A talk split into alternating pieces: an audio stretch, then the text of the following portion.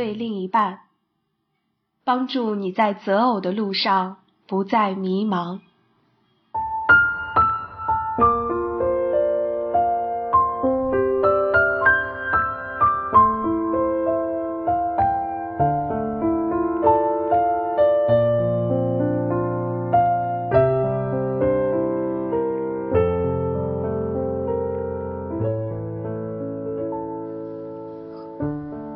题三：现实生活中，我们也曾经看到基督徒与非基督徒通婚，后来不相信上帝的配偶成为了基督徒，这又当如何解释呢？不要同父异，还有没有现实意义？我认为也许可以分为几种情况：一，有些人结婚前不知道这一原则。那么不知者不为罪。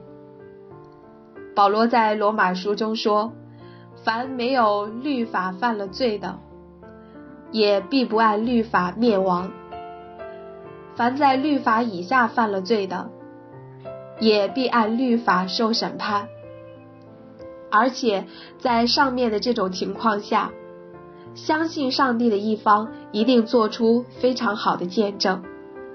圣灵在不信上帝的一方心里工作，使他成为基督徒。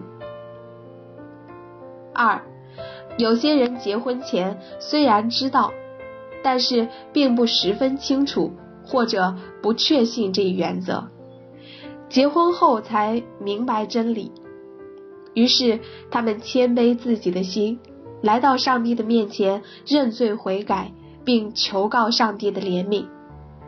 大有怜悯的上帝垂听了他们的呼求，赦免他们，并施恩给不相信上帝的配偶，使他成为基督徒。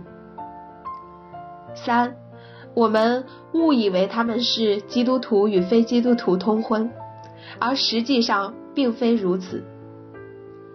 无论如何，信与不信不要同父一恶，是上帝定下的律例，所以。必须遵守，知道这是上帝的诫命，我们便不可以离弃真道。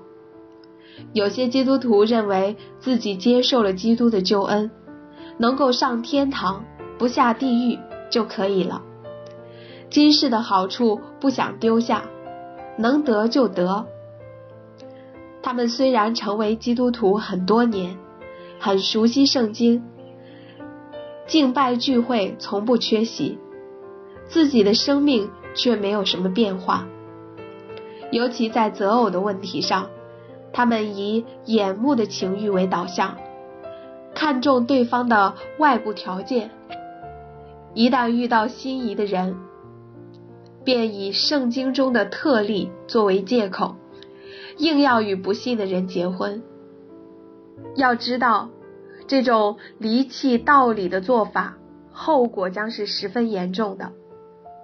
希伯来书说：“论到那些已经蒙了光照、尝过天恩的滋味，又与圣灵有份，并尝过神善道的滋味，觉悟来世全能的人，若是离弃道理，就不能叫他们重新懊悔了。”因为他们把上帝的儿子重钉十字架，明明的羞辱他。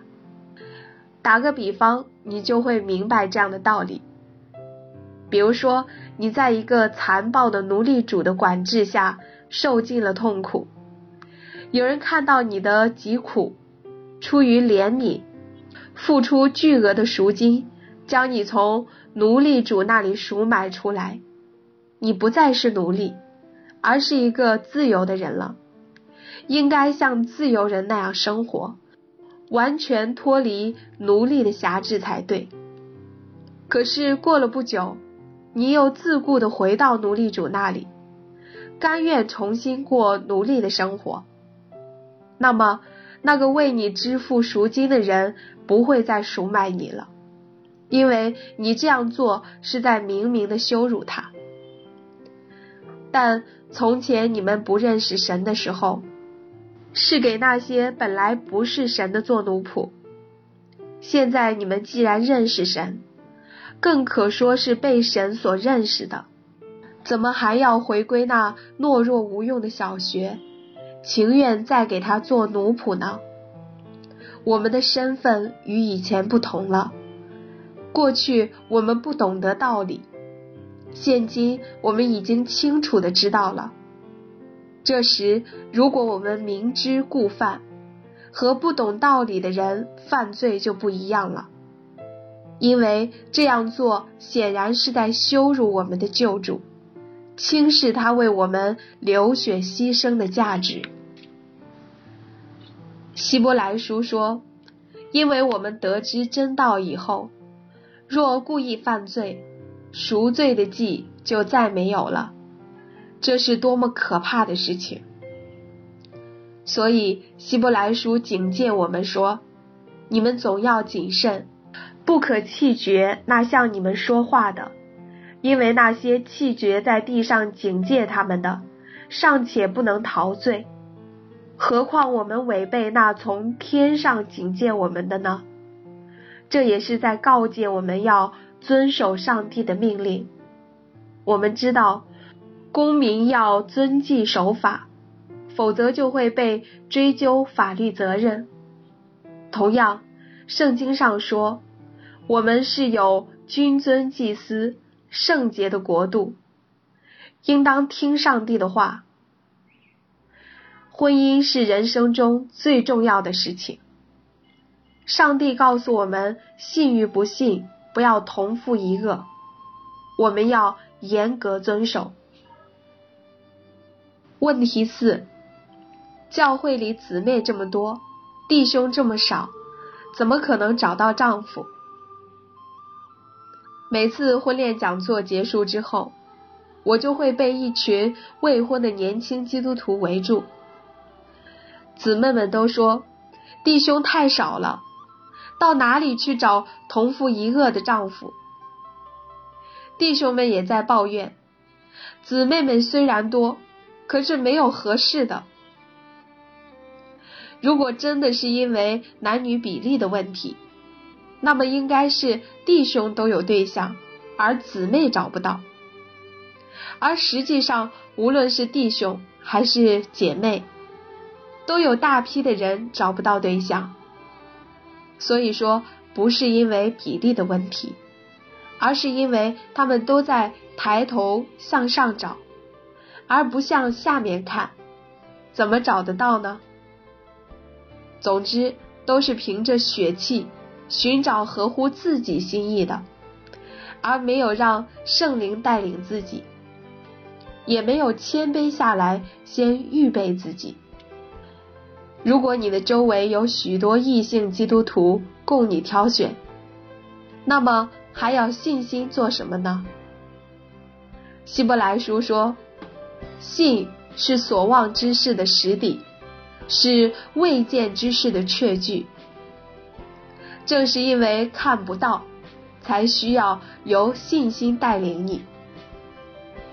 问题就在于口中说信，心里却不确定。头脑中知道上帝的应许，心中怀疑。一会儿信心百倍，一会儿。犹豫不决，在此过程中，正需要你操练信心。雅各书说：“只要凭着信心求，一点不疑惑，因为那疑惑的人，就像海中的波浪，被风吹动翻腾。这样的人，不要想从主那里得什么。心怀二意的人，在他一切所行的路上。”都没有定见。上帝要让你通过亲身经历认识到，他是万物的主宰，是你的创造主。他要让你心悦诚服的认识到，婚姻是上帝为你预备的恩典，是白白给你的，而不是凭着你自己的能力和运气得到的。以赛亚书说：“看呐。”我要做一件新事，如今要发现，你们岂不知道吗？我必在旷野开道路，在沙漠开江河。所以，弟兄姐妹们，我们人生的最大意义在于恢复和建立与上帝的个人关系。你第二关系，婚姻的建立过程，实际上是学习如何建立第一关系信心的功课。这是上帝真正的目的。除此之外，你的内心不能获得全然的满足，因为人的心是无限大的，是不受时间和空间的限制的。我说五千年以前，你的心马上就跟我到五千年以前。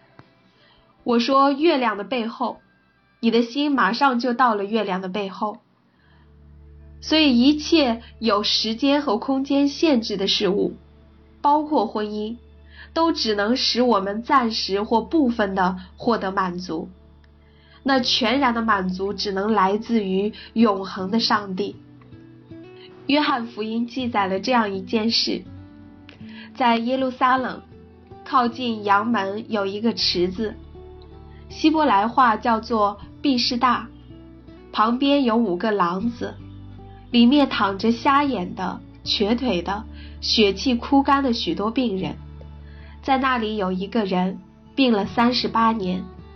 耶稣见他躺着，知道他病了许久，就问他说：“你要痊愈吗？”病人回答说：“先生，水冻的时候，没有人把我放在池子里。我正去的时候，就有别人比我先下去。”耶稣对他说：“起来。”拿你的褥子走吧。那人立刻痊愈，就拿起褥子来走了。当耶稣问那个病了三十八年的人：“你要痊愈吗？”常年池边等待的生活，已经使那个病人满脑子想的是：“我只有进入到毕士大池水中，才可能痊愈。”所以他回答说：“水动的时候。”没有人把我放在池子里，我正去的时候，就有别人比我先下去。没有人帮助他，当他想靠自己的力量去做事，总有比他更有优势的人占了先机。看，这不正是我们众多未婚的基督徒所处的光景吗？我们期盼着进入美好的婚姻。以为只有这样才能够得到内心的满足，将婚姻当成了自己的必士大。然而，当我们定睛在现实生活中的客观环境时，我们发现自己接触的范围太窄，选择的机会太少，自身的条件有限，没有人来帮助我介绍撮合，靠自己的力量又难成就。好不容易出现一个比较合适的人选，又被别人抢走了。所以，我们也像那个瘫痪病人一样，成天盼望着奇迹的出现，求上帝帮助自己成功的进入婚姻的毕士大。耶稣比任何人都清楚那个病人的现状和需要，但是他没有问那个病人说。你需要我帮你进入池子吗？而是直接要那个病人拿起他已经依赖了三十八年的褥子，站起来行走。同样，耶稣也比你自己更清楚你的需求。